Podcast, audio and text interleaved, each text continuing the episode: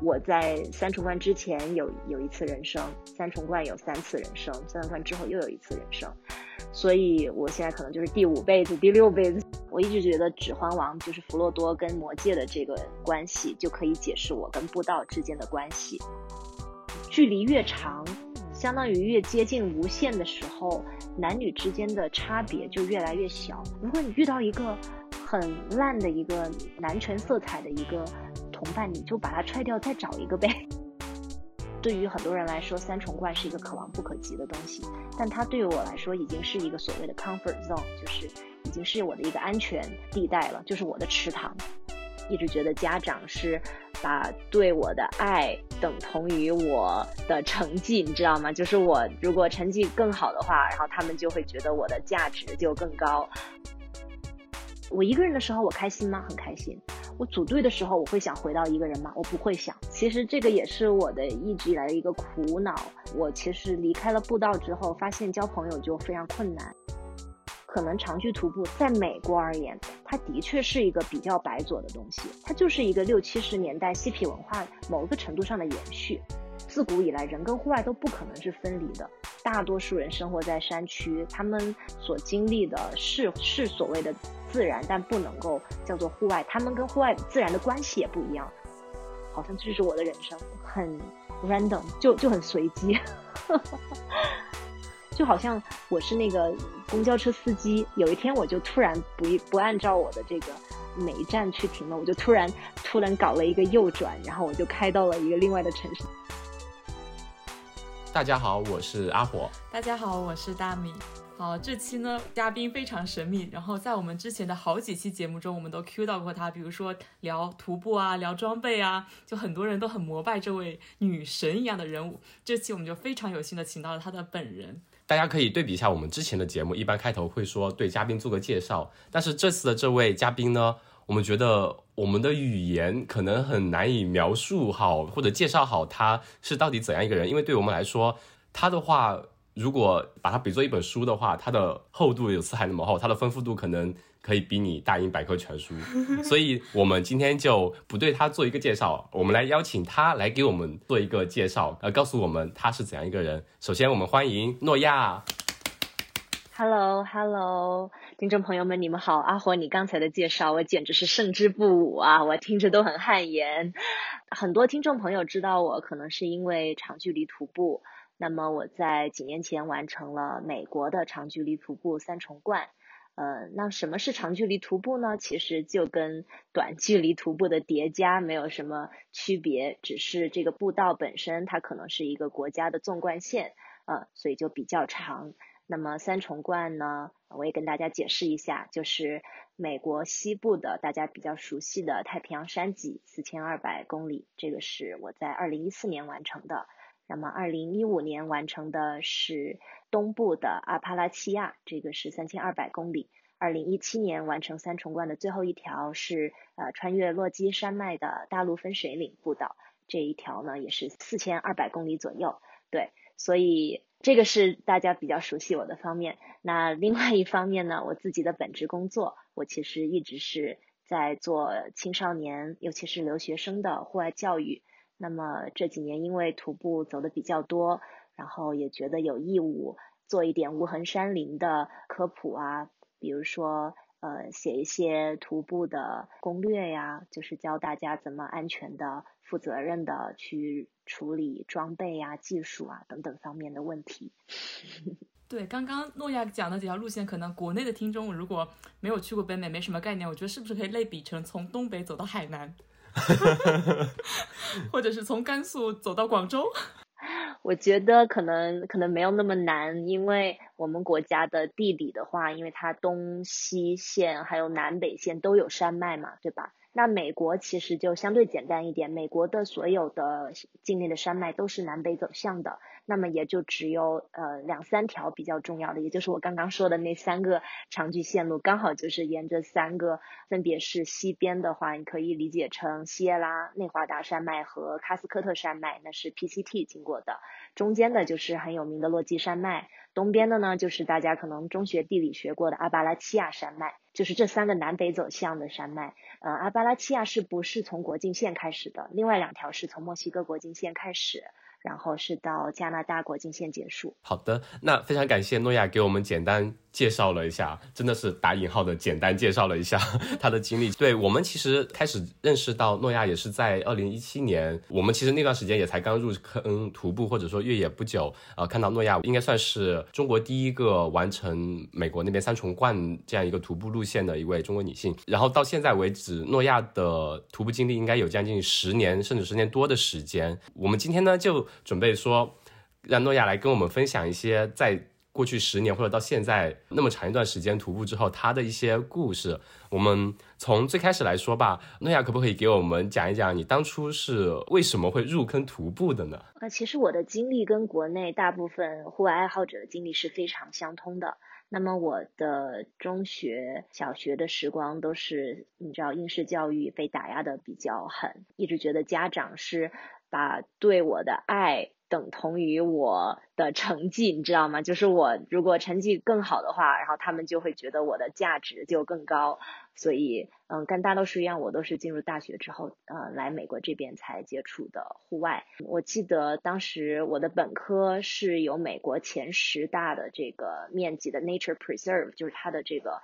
呃有一个自带的后山，就可以理解成自然保护区吧，就是这个比校址本身的面积还要大的一个后山。当时我记得我。参加户外活动的一个契机，其实是一个很不幸的事件，就是我们学校的户外队的队长在一次山难当中，因为帮助同伴，不幸意外的遇难了。他当时是在纽约上州，呃，Rondex 州立公园的一个并不是特别难的一个山上面，然后帮助两个女生过一个可能有点滑，因为下了有一点滑的一个花岗岩的岩壁，就只是摔了三米，但是是摔到了头部和颈部，所以呃直升机来的时候就当场不行了。那么我知道这个消息之后，我就是很错愕，因为我也不认识他，也没有参与过任何户外队的活动。啊，我当时的一个心理状况呢，就是大学二年级，有有点野马脱缰，就是有点开始重新发现自我的价值，或者说探索自己喜欢做的事情。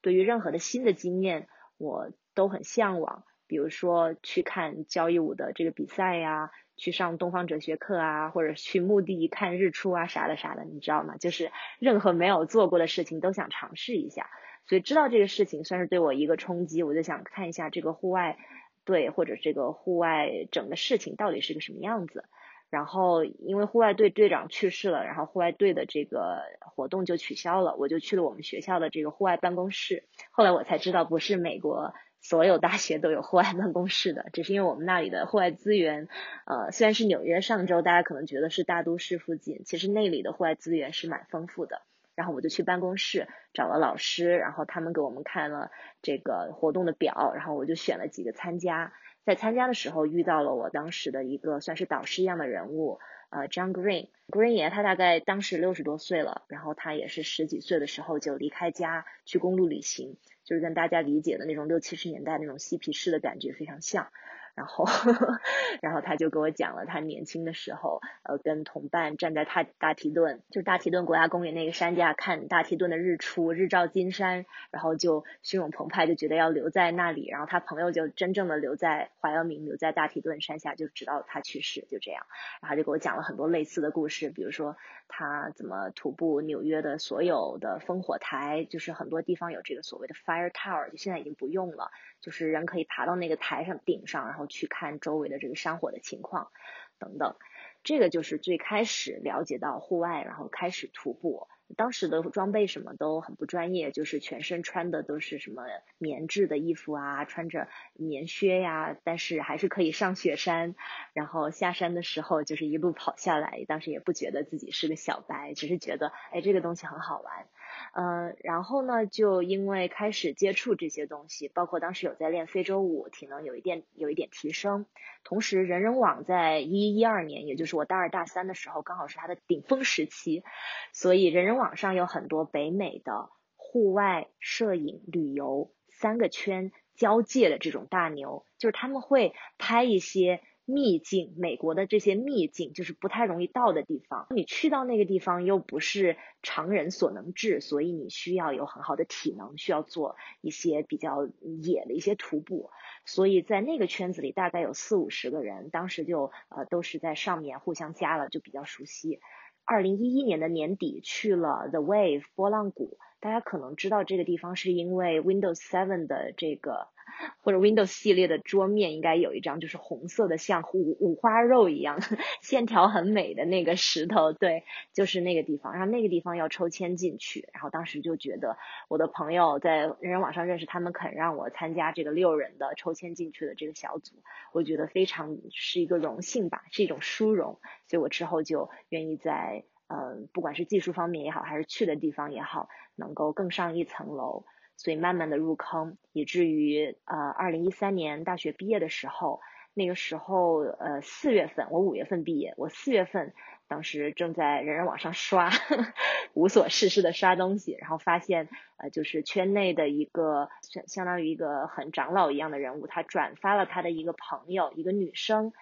叫王阳，然后他说他要徒步科罗拉多小径，当时我也没有多想，就联系了他，最后的结局就是。呃，一三年夏天，我们一起出发去徒步科拉多小径，然后他大概七八天左右的时候退出了。其实我们第二天就没有在一起徒步了，就没有怎么见过面。然后我一直把那条小径走完，并且在那条小径上又遇到了后来的一个日本的导师，他又拉我入坑去，嗯，去了 PCT。PCT 之后就觉得，哎呀，非常喜欢，要不就把三条都走了吧。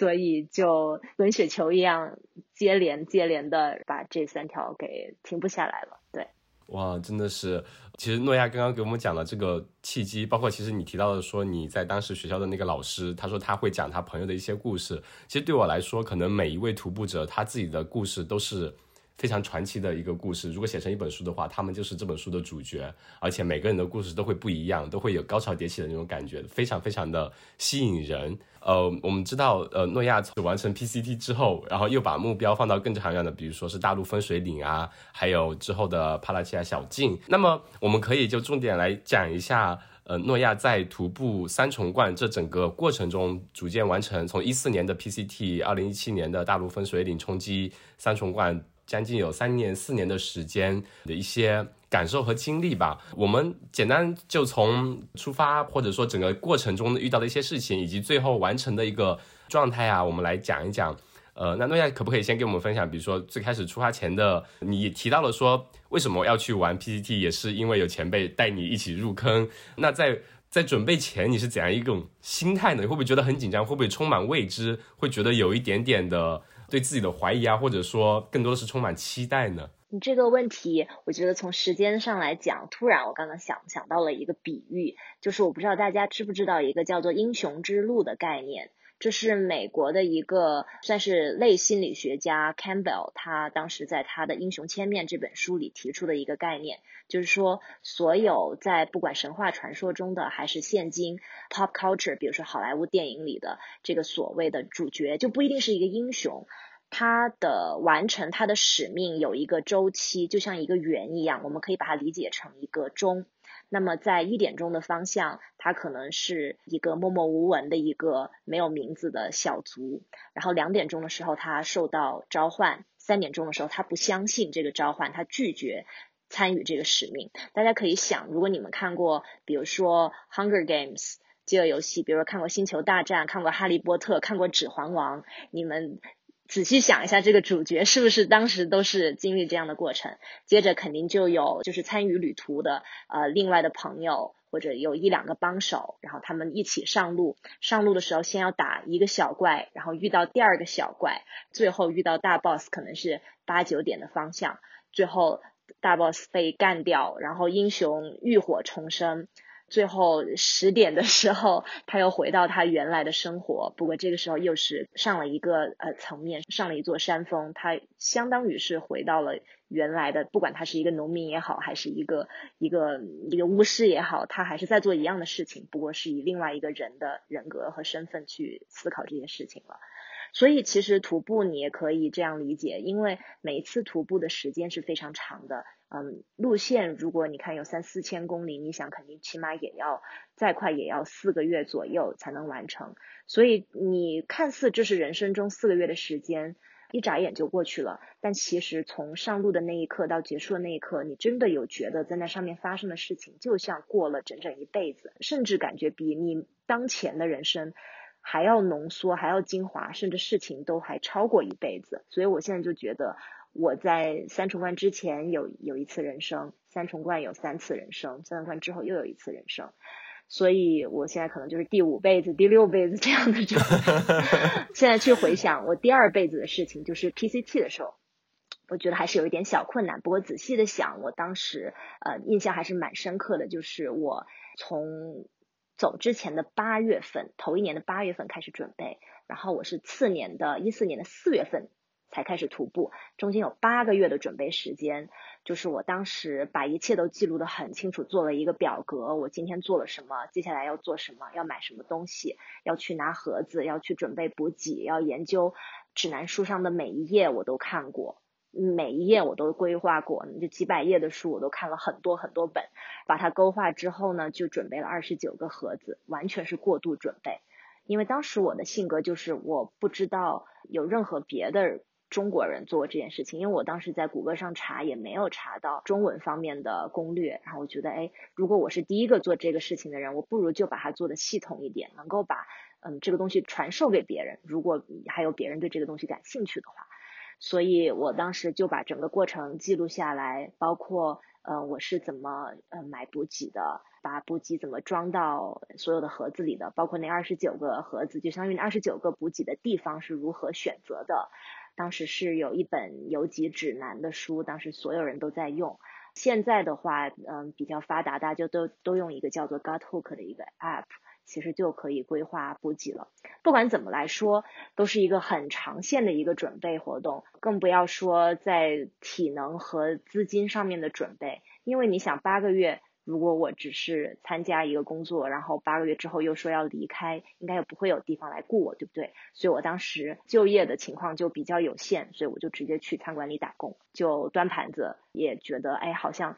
可以锻炼身体，同时也是拿到现金，说走就走这样的一个状态。前两周我很紧张，就是走出发之前就基本上呃没有什么事情需要做了，但是就是睡不着觉，昼夜颠倒。在做一些很奇怪的准备的事情，你们可能不觉得长居徒步的准备会很奇怪，但是就是第一件事情就是练练喝啤酒，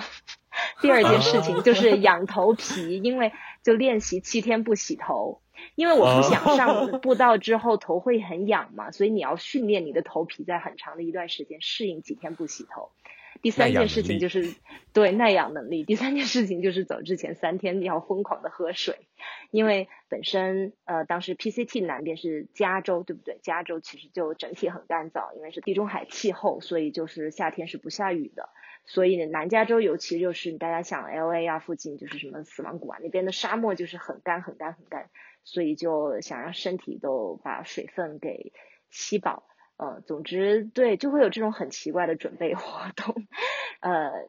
当时我的心理啊，包括我的性格都很跟现在不太一样。我前段时间重新做了一次这个十六人格的心理测验，发现跟几年前最开始做的完全是呃，就是四个字母的里有两个都不一样了。当中有一个特别不一样的，就是当时我是一个。一个 J 就是一个 judgment，就是一个很爱做规划，很想把最后一步都提前算好，然后想要万全，想要细把细节做得很规范的一个人。但是经历了这么几年的这个徒步，我发现就是你没办法预料百分之九十九的事情，反而这些九十九的东西是它最美好的，是惊喜。就不管是好的还是坏的，其实都是一个礼物。所以我就是开始呃接受这个事情之后，我觉得我可以放开我的掌控权，放开手，然后去迎接这些东西，我就变成了一个 P，一个 prospecting，就是一个走一步算一步的人。对，所以 AT 就是第二年我就没有做这么多的规划，然后反而就是走之前准备了五个盒子，就是 instead of 二十九个。对，所以还是很不一样的。呃，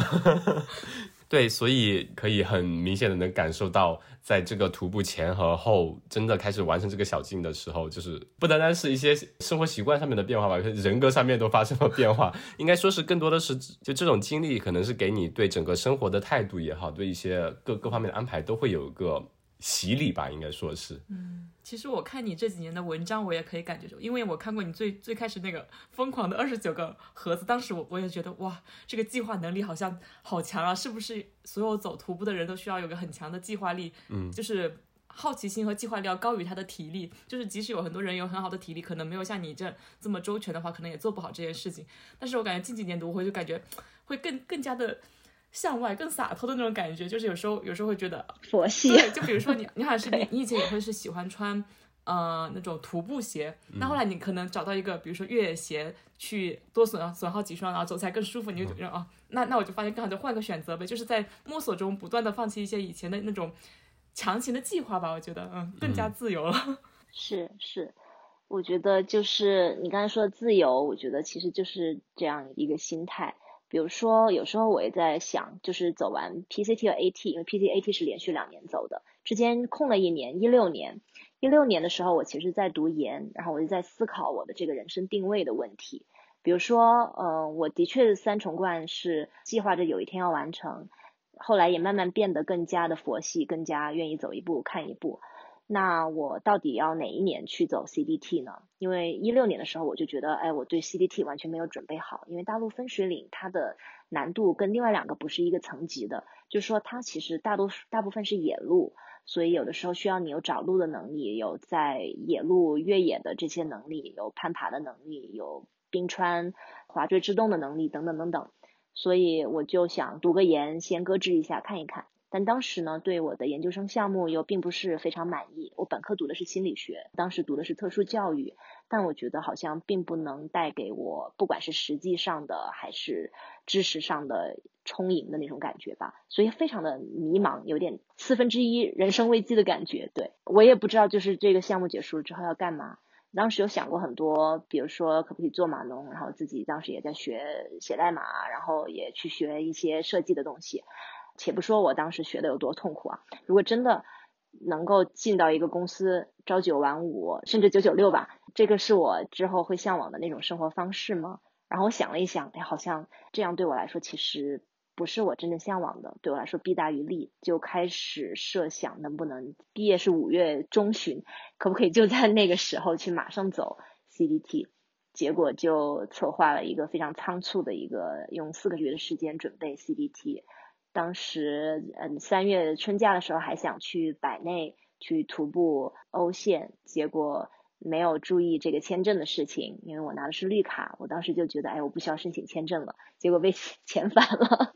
所以当时就是非常窘迫，非常的忙，然后当时要忙毕业，然后有很多乱七八糟别的事情，就一个很崩溃的一个心态，所以那个时候我就在想，哎，那要不就是看一看徒步能不能够成为我今后的一个生活方式吧。所以，呃，一七年的时候，呃，也是怀着一个很不确定的态度，开始了大陆分水岭。结果在走到科拉多的时候，走了差不多一千五、一千六百公里，遇到了三个来自不同国家的男生，就很很有趣。他们三个其实是在第一天就认识，就马上结队，然后就一起走。然后后来跟当中的一个男生谈恋爱，一个德国人，就跟他们一起走完了整个大陆分水岭。这个也是我完全没有预料到的。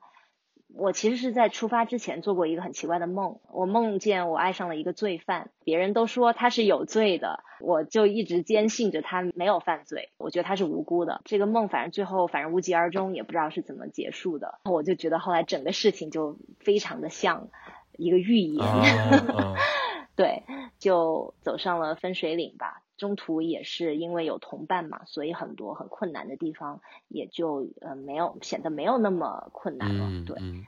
好的，我们刚刚讲的就是呃诺亚也给我们分享了一下当时就是这样一个怎么说呢，有点曲折，也是自己有比较纠结的一个时间段吧。尤其是面临毕业之后，对于自己未来职业选择，尤其是比如说你特别喜欢户外，习惯了海阔天空的这样一个感觉，如果让你能朝九晚五的待在一个格子间里面。这可能说是不单单是对于生活，可能对自己的性格也是大的一个束缚吧，很难让自己能静得下来，在格子间里面做一些既定的一些工作。我觉得在毕业之后能让自己走一个 CDT，让自己规划一下、思考一下自己以后想做什么，需要非常大的勇气来做这样一件事情的。当然，我们后面也可以再继续展开讲一讲你在这个过程中遇到的很多人或者一些事。那么，呃，还有一个问题是想说，其实，在一四年、一五年走了两条路，然后一七年再走了大陆分水岭之后，其实，在后面二零二零年跟二零二一年，因为疫情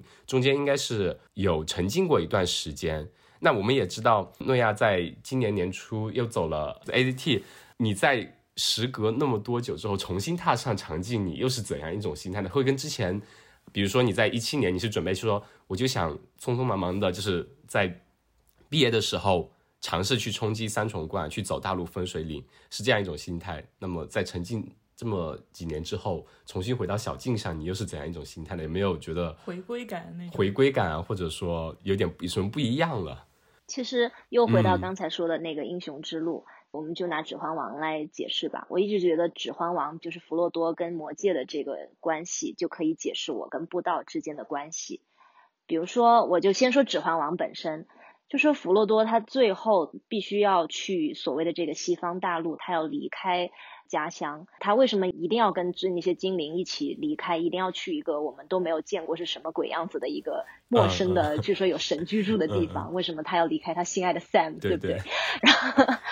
就是说，他魔界对他的这个摧残，就是他跟魔界这个绑定关系。魔戒毁掉了，其实他也就死了，就是他的英雄之旅就结束在了十点。他最后去西方大陆，其实也就是他象征意义上的死亡嘛。他其实就是去那里，去那里牺牲的，对吧？所以你就可以想知，就是魔戒跟他是一个互相成就、互相促进，也是互相共生了消亡。对，就是一个互相拉扯，一个一个很奇怪的共生关系。所以我觉得我跟布道也是这样，就是在很长一段时间里，比如说一六年，包括一七年结束，呃，就是走完分水岭的前后，我都会很纠结，就是我跟布道到底是应该什么一个什么样的关系存在？我是应该把它当成我自己的全部人生，就是我是应该把这个人格绑定在这个上面，然后就在里边非常如鱼得水的路越走越窄呢？还是应该就是说完全挣脱它？再去看不一样的天地，去过另外一种人生，呃，我也在想很多这方面的东西。比如说，我有时候会想，对于很多人来说，三重冠是一个可望不可及的东西，但它对于我来说，已经是一个所谓的 comfort zone，就是。已经是我的一个安全地带了，就是我的池塘，就是这是我的天地，你知道吗？我在里面就很就很舒服，很休闲。然后我觉得这样是不是太舒服了？是不是就没有自我挑战的那种精神了？等等，我就会呃很自我怀疑。这个问题其实一直延续到现在或者将来，我觉得都不会消亡。在我人生的各个阶段，我都要面对我跟我的魔戒的关系。呃，因为跟弗罗多的那个戒指不一样。这个东西它一直都会在的，它不会被毁掉。如果我不去徒步了，但是我这么多年以来积累的那种对自然的爱，或者说被唤醒的那种对自然的爱，那还能用什么别的方式在大山里去延续吗？或者说，如果徒步本身就是最好的一种方式，为什么我又这么不甘心呢？我觉得我到现在没有一个很确定的答案。不管如此，在去年年底的时候，嗯，我们再往回看一下啊，就是一七年我跟男朋友在步道上认识，年底的时候分手，当时我是一个很心碎的状况，所以一八一九年的前半年其实都在疗伤。然后一九年很快的遇到了现在的老公南哥，他是我觉得就是华人圈里比较野的一位了，因为他也是玩户外，然后他暴食也非常厉害，有四条 V 十四。目前中国人里就大概就只有一两个 V 十三，然后就没有人爬过 V 十四，然后他有四条，然后他现在在搞 V 十五。总之我就觉得他当时住在房车里等等，就跟我的这种向往的生活方式。非常契合吧，所以我们很快就结婚了。所以去年一年呢，都在家里过小日子，也觉得画画，然后写点写写一些之前的故事。然后年底的时候去看望了一些朋友，当时看一下他们的生活方式，我突然又很怀念在步道上结识的那一群人，或者说那一类人。我又很怀念自己的那个池塘。又不能说自己完全在里面是如鱼得水，因为我觉得到现在我都不算是擅长徒步，但是至少我觉得在那一片天空下，或者在那个土壤里，跟那群人在一起，我是一个最真实、最自由，甚至是一个最优秀的一个 the best version of myself。所以，嗯，我就特别想要回去啊，去寻找那种能量场吧。所以这个就是我当时很快的决定了要去走亚利桑那步道的一个原因，呃，因为亚利桑那步道，亚利桑那在美国的是最南边的一个州之一，它的徒步窗口反而就是最早的嘛，因为它最先热起来。就是很快的就准备了两个月，就是三月份就踏上了 AZT 的道路。结果发现大家上路的人都跟我是一个想法，他们都说：“哎呀，这个等不及了，等不到那个四月份走太平洋山脊了，要不先来走个 AZT，走完了再去太平洋山脊，或者走完了再去阿阿帕拉契亚。”呃，有很多人都是觉得，哎，呃，AZT 是是这样的一个存在。所以，对，就像诺诺亚讲的，对于你自己来说的话，你的英雄之路可能。再走到四点五点的方向，而且未来可能还要继续走。那么我们其实非常的荣幸能在这个节点邀请到诺亚，就说来给我们讲一讲他的英雄之路，讲讲讲你怎样成长的，非常有幸的见证啊。那我们我们可以再可以讲一讲，刚刚讲的是说你在走这几条呃长径之前的一个心态，包括你自己的一些成长。其实刚刚也提到了一些，在这个过程中，你其实有遇到很多像你说的那样一类人。或者说那样一类跟你气场非常吻合的那样的人，可不可以给我们分享分享你在旅途中所经历的一些事或者人？比如说很惊险的时刻、很感动的时刻呢？我想在十年的徒步中，肯定这样的时刻数不胜数。如果让你说的话，可能三天三夜也也说不完。那可不可以就请诺亚来跟我们分享几个？如果我这样一个问题抛给你，你瞬间会出现在脑海里的那些时刻呢？嗯。最近的肯定就是最近的这两条，就是大陆分水岭和亚利桑那步道。首先，为什么步道上的这些人这么不一样？然后我也做过一些短距离的徒步，也去过尼泊尔，但是我不能在同伴上找到类似的感觉。我也在想，为什么长距步道上的同伴就有一种质的不同？就跟比如说攀岩的同伴，跟搞一些雪山的同伴，就是感觉不一样。首先，我觉得一个能够。把自己的生活给打乱，然后去走一个长距步道的人，他牺牲的一些东西，或者他的机会成本这么高，那他一定有他的原因和造促成这些原因的所谓的性格因素也好，家庭因素也也好，成长的环境因素也好，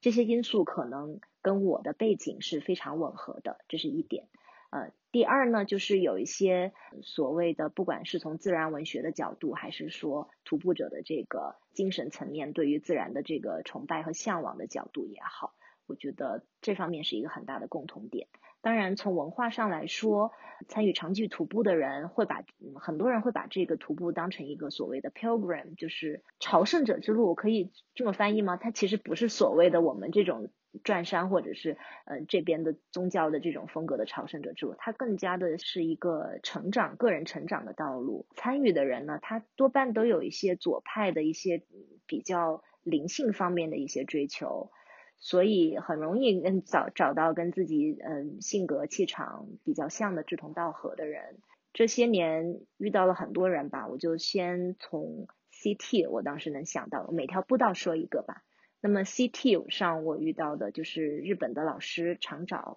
我费尽千辛万苦在圣湖湾把他追上，因为我其实很后半段，大概快结束的时候才遇到他，差点错过嘛。就是把他追上了之后，就很快第二天就遇到了一场大雨，当时我们是在海拔三千多米。美国这边三千多米就是最高的地方，就是高原中的高原，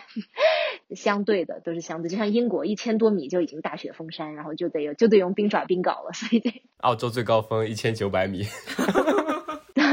对，你们那里应该是狂风啊、大雪啊，什么都会有。所以那时候天气状况就很差，就开始下冻雨。我当时就疏忽了，我以为落基山脉夏天的这个所谓的季风季，它每天是会下一个小时左右的暴风雨，就是会下 thunderstorm，但就不会延续的很久。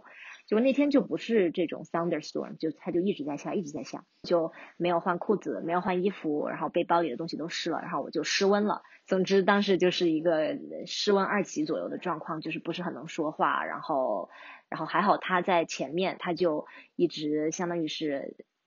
就是在前面走，因为我们不能在那里停下。首先停下之后，我就很快会就是身体就会太冷。他就一直给我吃东西。我们实在发现周围没有树可以搭帐篷的时候，他就说：“那要不我们就在这个空空的、这个很容易被雷劈的这个地方搭着。”然后我说：“我实在走不了了。”然后我们就搭帐篷。我把衣服换了之后，我就好了很多。然后那天他就给我讲了很多，比如说怎么防熊啊，然后就给我看他的这个呃金枪鱼的晚饭加到这个味增汤，然后里面滴两滴酱油，他吃的这个东西给我讲。在 PCT 上，那些奇奇怪怪的人，他们有人就全部带着奶粉、面粉，然后就走完全程的；还有一个不带睡袋，每天晚上冷的时候就开始在林子里往返跑，让身体暖，就开始给我讲这种很疯狂的人的事情。然后当时我们两个是在美国落基山脉科罗拉多的最高点的，就是附近，我们两个分的一个帐篷，分的一个睡袋，因为我的睡袋什么全部湿掉了嘛，就是在一个很。异世界，你知道吗？就不算是桃花源，但是是一个很就好像不在这个地球上的一个地方。现代世社会隔绝了一样。对对对，与世隔绝的地方，你听这些故事，然后你就觉得哇，好像真的很有意思。然后他还跟我说，PCT 上从来不下雨，我就 I I'm sold，你知道吗？我当时马上就啊，我要去搞，我就马上入坑了。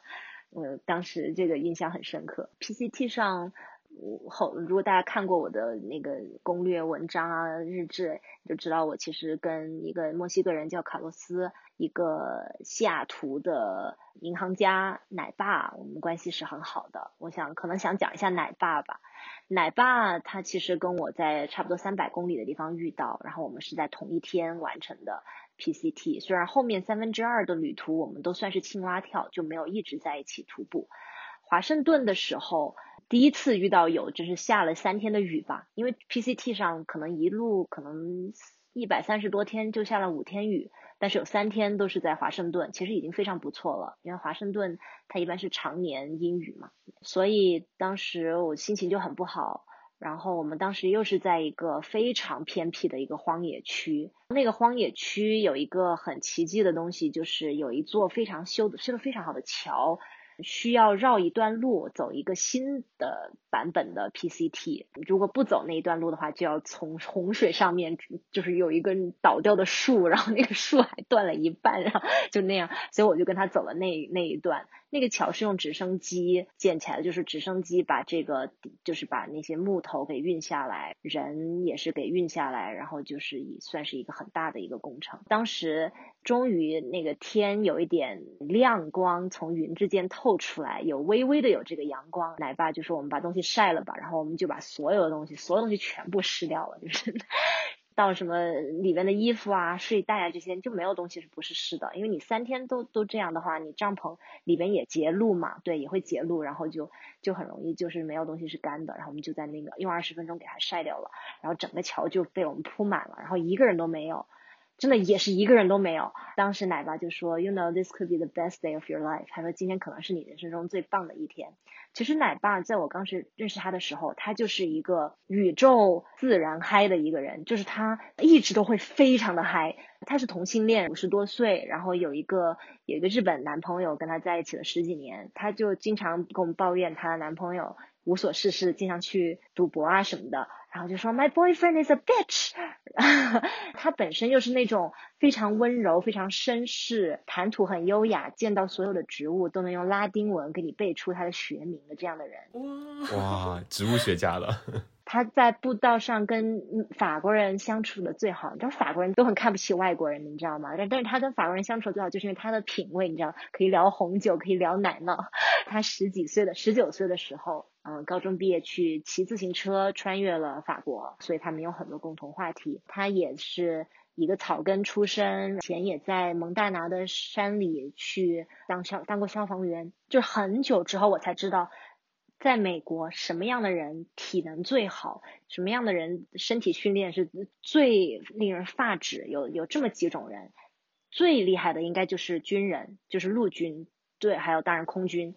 他们的身体训练是最残酷的。其次是消防队员，尤其是森林消防员，他们需要背负很重很重的东西，在很恶劣的条件下工作。基本上有志愿做这个东西的人，都是年纪很小的时候，在一个非常男性化主导的一个非常 masculine 的环境当中长大的。还有就是搜救队员这边对搜救队员，虽然他是一个义务组织，他对他的这个要求非常非常的高，然后体能的要求就就也不说了。还有就是可能参加一些很奇怪的一些运动项目，比如说跑酷啊，比如说 Ninja Warrior，就是 那些东西，对，这体能要求很高。等等，然后当时就是奶爸，他就是以这样一个非常温暖的小太阳的存在，他是在一八年的夏天因为癌症走了。其实我们也关注这个事情几年了吧，一九年的夏天，不好意思，所以大家知道这个事情以后，建了一个呃脸书的群，是他自己建的，大家就自然而然的加进去，然后他走的时候就里边就有两百六十多个人了。他走的那一天，那个上面每一个人都写那种你知道吗？很长很长的回忆跟奶爸的这个过往的这个文章，就是一个人他可以有这么几百个人去以一个这么正面的方式去回想他，你就知道这个人是这是 PCT AT 上 AT 上其实我跟 AT 的关系非常的奇怪，因为我在 AT 上中途遇到了一个男生，这个男生他不是一个徒步者，他是一个步道之外的一个。来看望我的一个相当于一个爱好者吧，然后我在回忆录中有写跟他的故事，所以整体而言，我对 AT 的关系是非常抽离的。呃，我的这个情绪其实完全是由步道之外的东西在带动着，所以我跟 AT 的关系是也是呃很碎片化的。所以在上面跟我印象比较深的，可能也是一个比较老顽童的人物，但是我跟他走的时间比较短，他叫 Jester。他其实拍过很多长距徒步的纪录片。我跟他在一起走的时候，他经常会讲一些冷笑话。他的背景也很传奇。他其实上的是那个波士顿大学的电影专业，甚至是美国最好的电影专业之一。之后他做了什么呢？就是做一些木工，你知道吗？做一些很短 短期的工作，就跟那个长找，跟那个日本人一样。日那个日本人在日本国内。就是帮别人糊窗户啊，或者怎么怎么样的，这样的话他才有时间出来浪半年。对，然后奶爸直接就是五十多岁把钱赚够了，就把工作辞了，然后就可以长期在外面浪。对，很不同的生活方式。一七年的话，一七年其实有蛮多人我觉得可以讲的，有我记得当时比较让我印象深刻的一个画面，是我们走到了圣胡安山脉。圣环山脉是一个心头大患，因为它海拔最高，里边有很多积雪，然后也有很多很难的这个山山脉的这个穿越，所以当时有一个叫做刀刃的地方。其实我们不是在刀尖上走，而是在刀的刀刃的这个偏东北的这样一面。北半球东北面就是积雪会很多，所以那个时候我们去的时候，那个很陡的一个五十五六十度的一个坡，完全是被大雪覆盖的。我们都有冰镐，我们都可以滑坠制动。但是，呃，我跟着一个缅因来的爷爷和一个十几岁就离家出走，然后一直在外面过那种流浪生活的一个小年轻，我跟着两个，他们两个过走的那一段路，他们俩都比我高，然后那个小年轻就在最前面。踩这个所谓的 Asian step，因为我最矮嘛，所以他的他踩在那个雪里的那个步子，就是他故意踩的那种很短的，然后能够让我 接着可以踩进去的。然后那个爷爷在中间滑坠制动了一次，然后把我们都吓得不行。然后后来我们三个人大概花了两三个小时，走了差不多一公里。因为那个雪坡那个侧脊很很很吓人，我都记得当时这个过程当中，下面有一队人，他们直接就降到了那个谷的最底端，然后他们就在那个下面的盆地里面走，然后他们就说你们三个在上面干嘛？看见哎是我都是我认识的人，然后当中有一个人叫路痴 Runway，Runway 他五十多岁，他非常传奇，他从来不用任何的社交媒体，大概四十多岁的时候就因为一个工伤的赔偿就变成了亿万富翁。然后他拿到这笔钱了之后，他就没有买房或者什么的，他就去谈了场恋爱，恋爱崩掉了之后，他就把房子送给了，他就把一个也不算一个很大的房子，一个一个一个 apartment 送给了那个前女友，然后他就一个人到了墨西哥，他是骑自行车东西穿越，穿越到三重冠的起点，就比如说先从拉萨骑到南宁，再从南宁。走到黑龙江，再从黑龙江骑车骑到拉萨，再从拉萨走回这墨脱，再从墨脱。骑到这个丽江，再从丽江走到内蒙古，就是它的三重冠是通过这种方式，就是三重冠之间的连接线是都是东西方向的，三重冠本身是南北方向的，他就用骑车来完成这些东西方向的交通，然后走这个南北方向的。然后他就在下面说啊，你们三个在干嘛？然后我们就说哦，呃，然后我就说 I love you，因为他前段路是带我走的，然后我就对爷爷表白，爷爷真的是一个非常好的人。对这些给我印象很深刻，当然还有一些，比如说我在 CT 上严重严重的迷路，神迹的走回了步道。走回步道的时候，我当时是做了一个决定，因为我知道自己迷路了之后，我把我的背包还有我所有的重的装备放在了一个土路的边上，因为我想用最快的方式去找到步道。找到了之后，我的东西就放在一个很远的地方。然后当时遇到了一堆那个山地自行车手，当中有一个人说：“那要不就我开车带你去把这个包拿回来。”那个土路真的非常难开，因为我是走了两个小时到的，我们开了开回去差不多也花了一个小时，觉得就很感人。包括我在 CDT 上一开始有一个爷爷。很想跟我结伴，然后我最后很痛心的拒绝了他，因为我当时有点受伤。他想陪我一起走一个相当于是比较妥协的一个不太好看的一个版本的线路，然后我就觉得他好像有点牺牲过度，然后就很不愿意他这样，然后我就跟他说啊，就是你能不能 hike your own hike？反正总之就有很多很多这样的人啊。但总体而言，不管是什么样的人，他是什么样的背景。知道他是徒步者以后，你甚至不用看到他的脸，黑灯瞎火的情况下，如果你们是半夜不见五指的情况下，你突然走到他的营地，然后你说你是你是 hiker 吗？那人说是，然后你就马上会信任这个人，就马上会相信他，你就会跟他开始无话不聊，甚至他当时就可以救你的命，就这样。所以这是一个在别的 setting，就是在别的社交场合都很难出现的这样一个状况吧。很多那种在武侠小说里才会出现的场景，反而就是 长大以后英雄惜英雄，对，在在步道上反而就会嗯被复制，所以对，这是一个很吸引我的点。感觉在户外就是人际关系会变得非常的纯粹，对，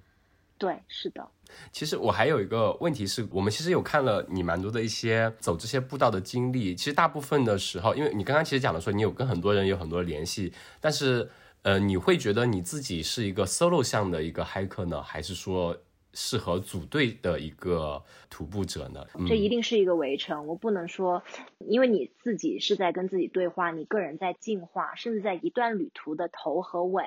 更不要说旅程跟旅程之间的区别了，在一段旅途的开始跟后期都会不一样，比如说。就拿大陆分水岭还有 AZT，我一开始都是一个人出发的，对不对？大陆分水岭我前面差不多四分之一一个人走，后面四分之三组队，我觉得很开心。我一个人的时候我开心吗？很开心。我组队的时候我会想回到一个人吗？我不会想。当你发现，哎，你跟自己对话，然后你自己有很多体悟，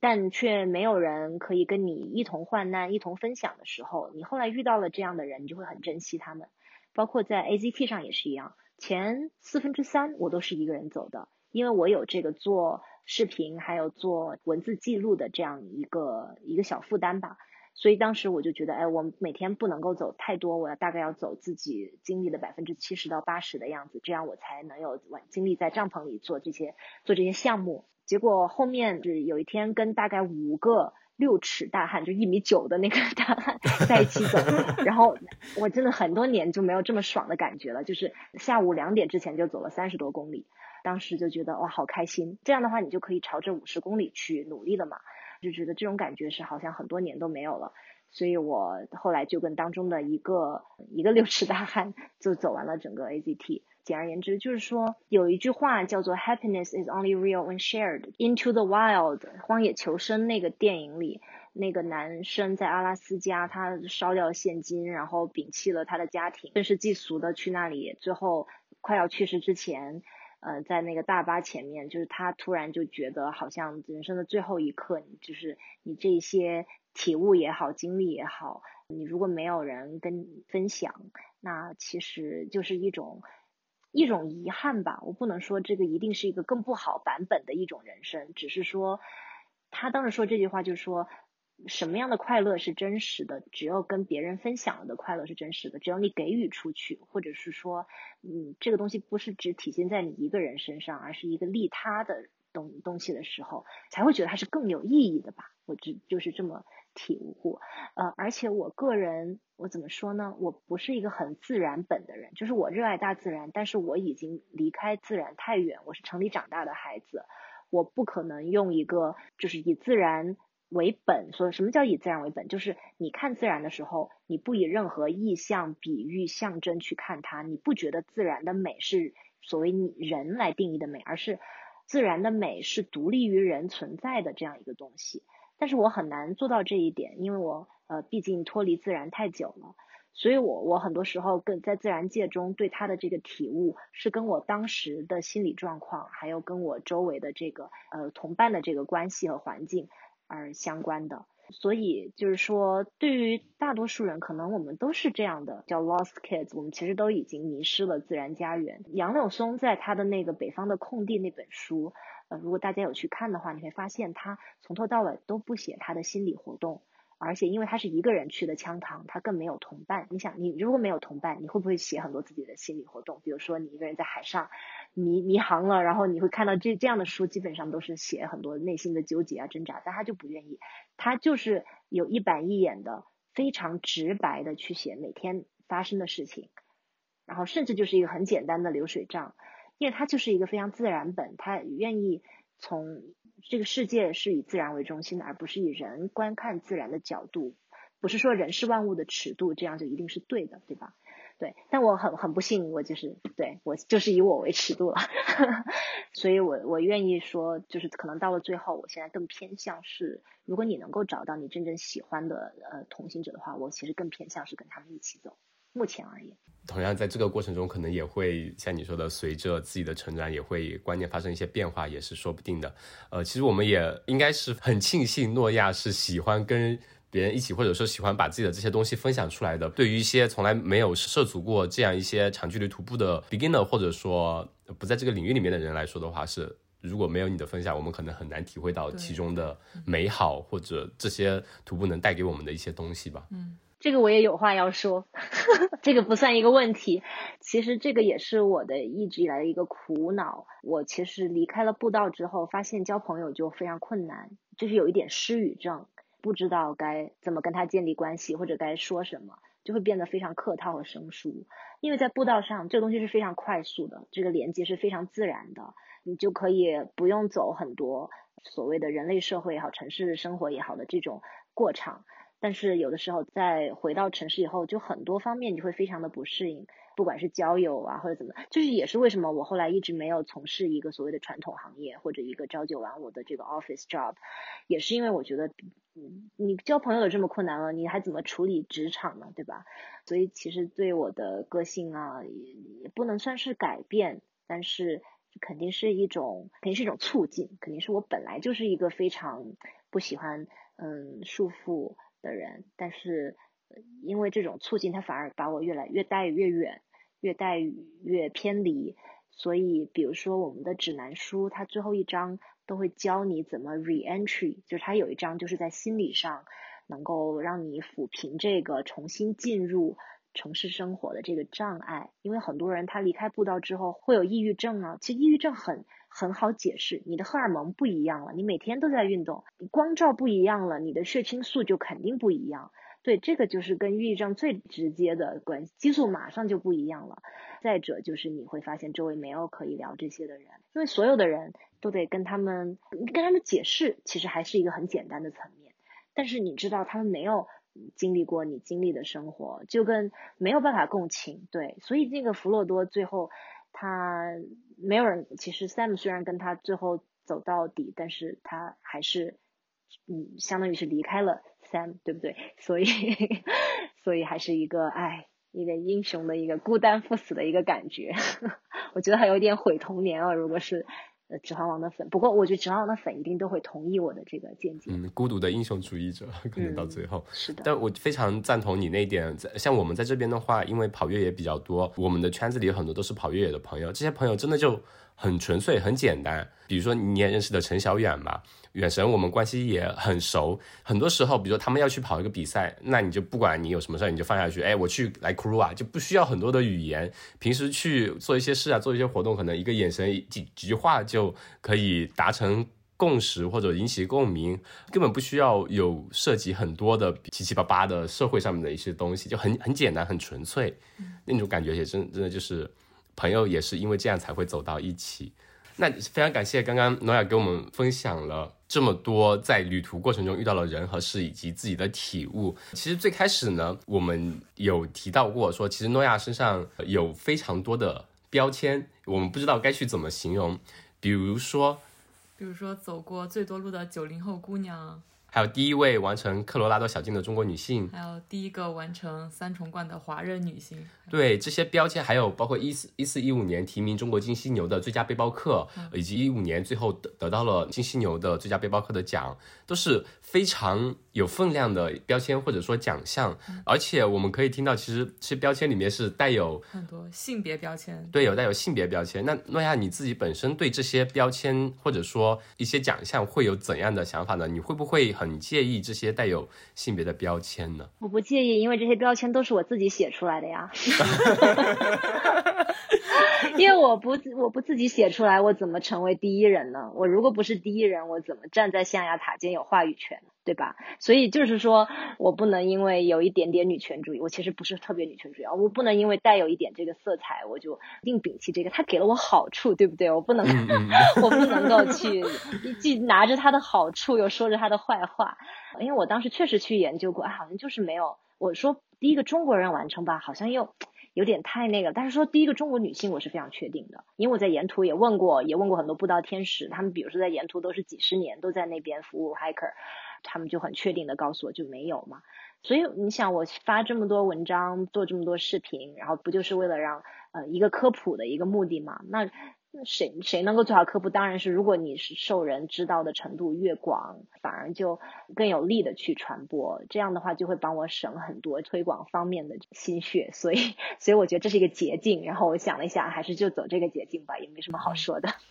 对我们上一期有邀请一位是维也纳那边的一个地球物理学家嘛，是张老师，也是女性。她其实也有说。在整个户外圈吧，就他可能涉猎的那方面的户外圈，或者说地球物理研究这个方向，女性或者说更确切的说，亚洲女性其实这个比例是非常非常少，而且有一定的偏见存在和刻板印象存在，所以她也是有在做很多事情。这个有的，这个很有意思，因为你说的这个外界一个就是，比如说国人对这个标签的这个，我觉得是没有什么问题。但是如果你是说把它放在美国哈，就是说美国长距徒步的。这个里面，呃，很有意思，因为其实这个有很多非常，不管是政治也好方面的一些原因。我之前跟美国这边的朋友聊，就是说沿途一个黑人都没有遇到过。我这次在 AZT 上遇到一个黑人，我真的很开心，也是在最后遇到的。就是你看三重冠都是没有遇到，为什么黑人不会来徒步？我还跟当时跟一个以色列籍的美国人讨论过这个问题，他说我来徒步是因为我白。他说，所有人徒步，他说长距离徒步本身是一个非常白人化的一个东西。然后我当时当然就不愿意听了。他我们就聊到为什么黑人不来徒步。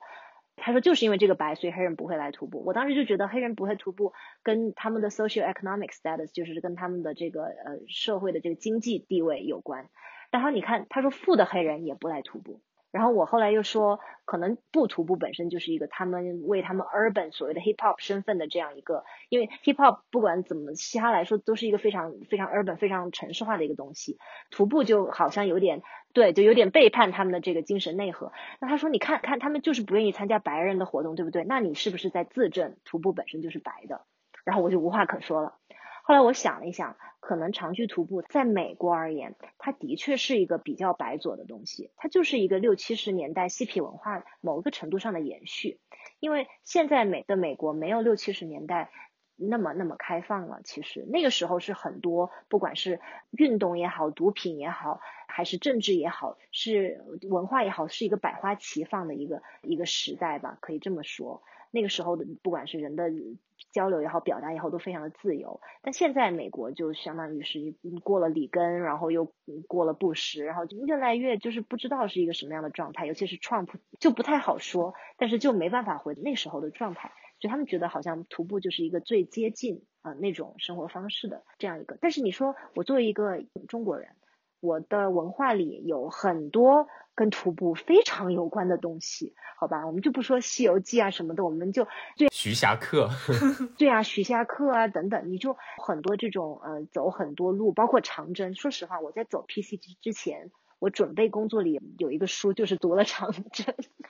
因为我觉得这是我我们国家的人都不害怕走路啊，我们都天生就有那个。走路的传统，然后我小时候还是记得有一个叫邹玉林的徒步家，他写了一本书叫《徒步走世界》，我外婆都还在看呢。就说这个东西也不是不是一个不大众化的一个特别特别小众的事情。就是我们国家的人是是接受了解这种长距离的这种项目的，所以我跟他的对话也就无疾而终，因为他也不了解我的文化和出发点。但我不得不承认，包括在步道上跟美国人的相处，包括我是在这边读完了本科再参与徒步，我是有一个被白化的这样一个过程，我不得不去接受这一点。刚刚我提到那位张老师，他之前是在美国加州那边的一个学校吧当教授，也是。有教过很多学生，他说在美国那边的很多他的学生的想象里面，因为他们地地球物理要做很多户外勘探，在他们的想象里面，户外运动其实就是他们的想象世界里面是一个白男站在高高的山巅那种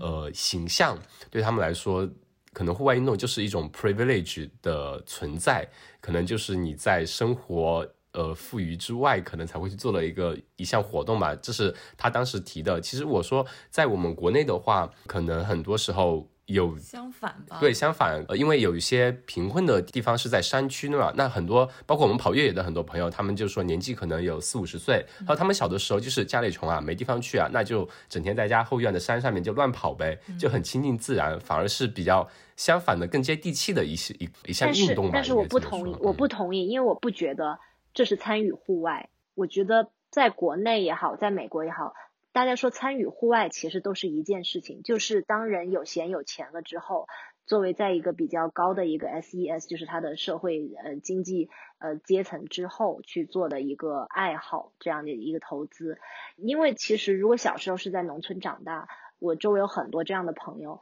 他们小时候对于自然的这种眼光跟玩户外的人的眼光是不一样的。我们现在其实就是你你知道是一个呃一个欣赏一个美一个一个那种那种那种有一点那种感觉的你知道吗？有点小资感觉的这样的。但是对于生活在当中，你就是风沙，就是柴米油盐，它就是你生活，甚至是你不方便的一部分。你在山上跑，不是因为你喜欢在山上跑，可能你当时确实喜欢，而是因为你没有住在城里，你没有车，对你没有其他的选择。呃，所以我对中美的这个户外人群的看法是这样的：中国的大多数人生活在山区，他们所经历的是是所谓的自然，但不能够叫做户外。他们跟户外自然的关系也不一样，就跟农耕时代人对土地的关系是利用，也是最近几十五十年美国才开始发展所谓的油气，就是 recreation，就是以。非利用的模式去纯粹是建立在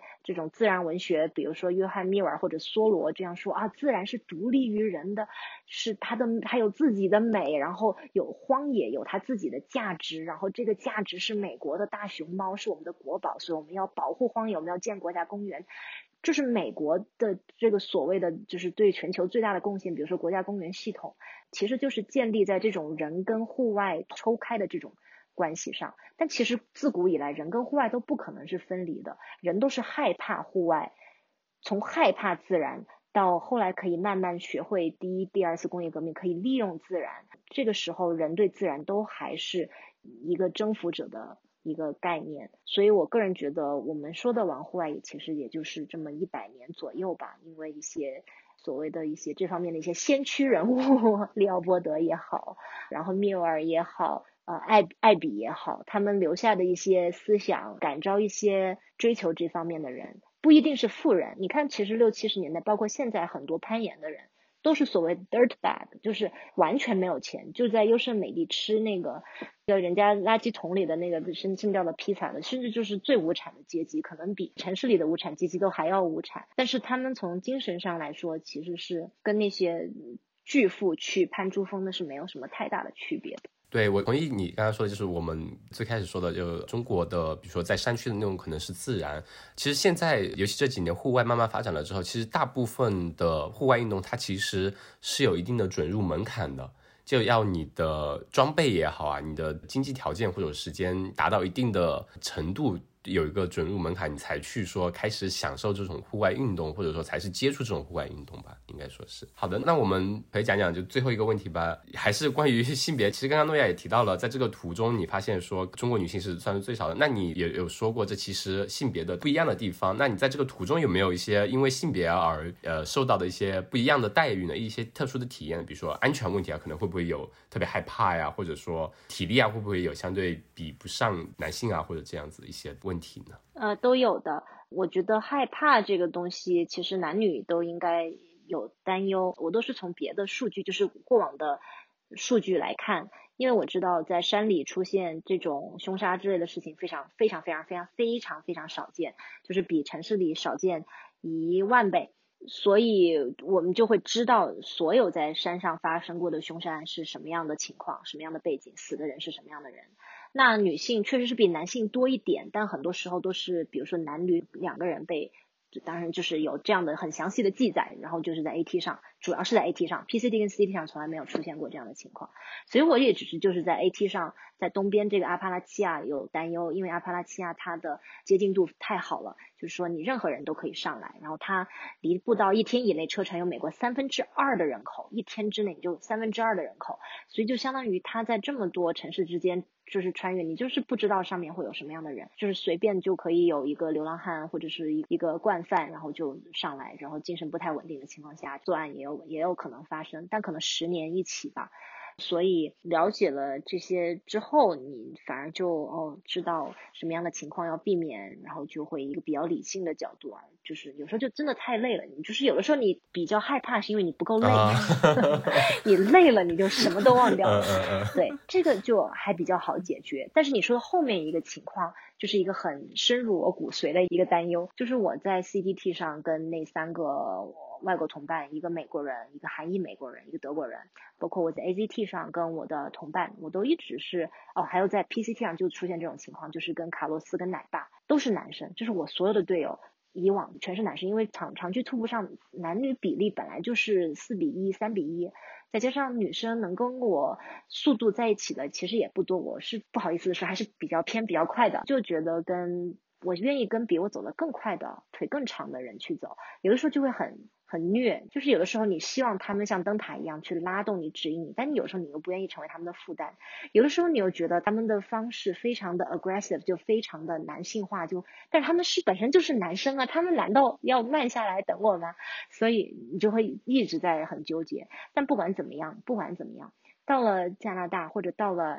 AZT 的终点，最后你就知道你就是一个运动员的身份去把这条线路在最后这段路给走完的。你不管他们步道上让你有多纠结，最后你还是去做了很多，我还是去做了很多我就没想过的事情。比如说，跟那个德国男生刚开始的时候，呃，我们跑了一个八十公里的一个越野赛，就在徒步过程中跑了一个比赛。然后当时大家什么都没有嘛，因为我们又没有背心什么的，我们是背着大包啊，我们我们连登山杖都没有带，我们就把那个背包给拆开，然后把那个腰带拿来当那个装装那个什么。